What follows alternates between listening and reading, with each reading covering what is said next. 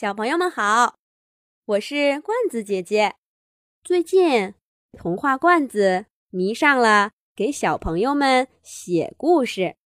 这个西红柿王国的故事是童话罐子写给兔兔小朋友的。从前呀，有一个西红柿王国，那里的居民全部都是西红柿。整个王国到处都是红色的，红色的房子，红色的街道，红色的西红柿居民。西红柿居民们顶着红彤彤的太阳，幸福的生活在那里。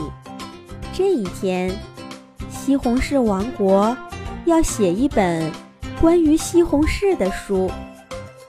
但是，在西红柿是什么颜色的问题上犯了难。最终，这本我们就叫西红柿的书正式出版了，发给了西红柿王国的居民每个人一本。在这本书的封面上，印着西红柿国王的照片，而在书中。写西红柿是什么颜色的地方，写着“西红柿是绿色的”。咦，为什么要写西红柿是绿色的呢？不是红色的吗？原来呀，西红柿王国是按个头来选国王的，谁的个头大，谁。就是西红柿王国的国王，而个头最大的西红柿国王，竟然不是红色的，而是一个绿色的大西红柿。这又是为什么呢？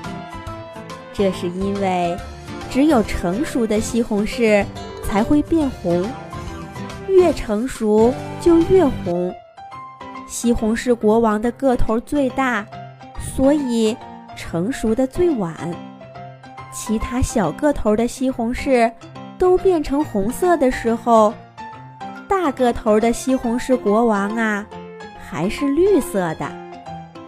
于是，在我们就叫西红柿这本书上，西红柿的颜色就被写成了绿色。又过了几个月，我们就叫西红柿这本书。又重新出版了。这一次，书的封面还是西红柿国王的照片，只不过这一次，照片上的西红柿国王已经变成了红色的了。西红柿国王的嘴角挂着灿烂的微笑，向全体西红柿居民宣布：已经证实。西红柿是红色的。好了，这个童话罐子写给兔兔小朋友的故事就讲完了。罐子姐姐祝兔兔小朋友天天开心。想让童话罐子给自己写故事的小朋友，赶紧让爸爸妈妈去童话罐子留言啦！小朋友们再见。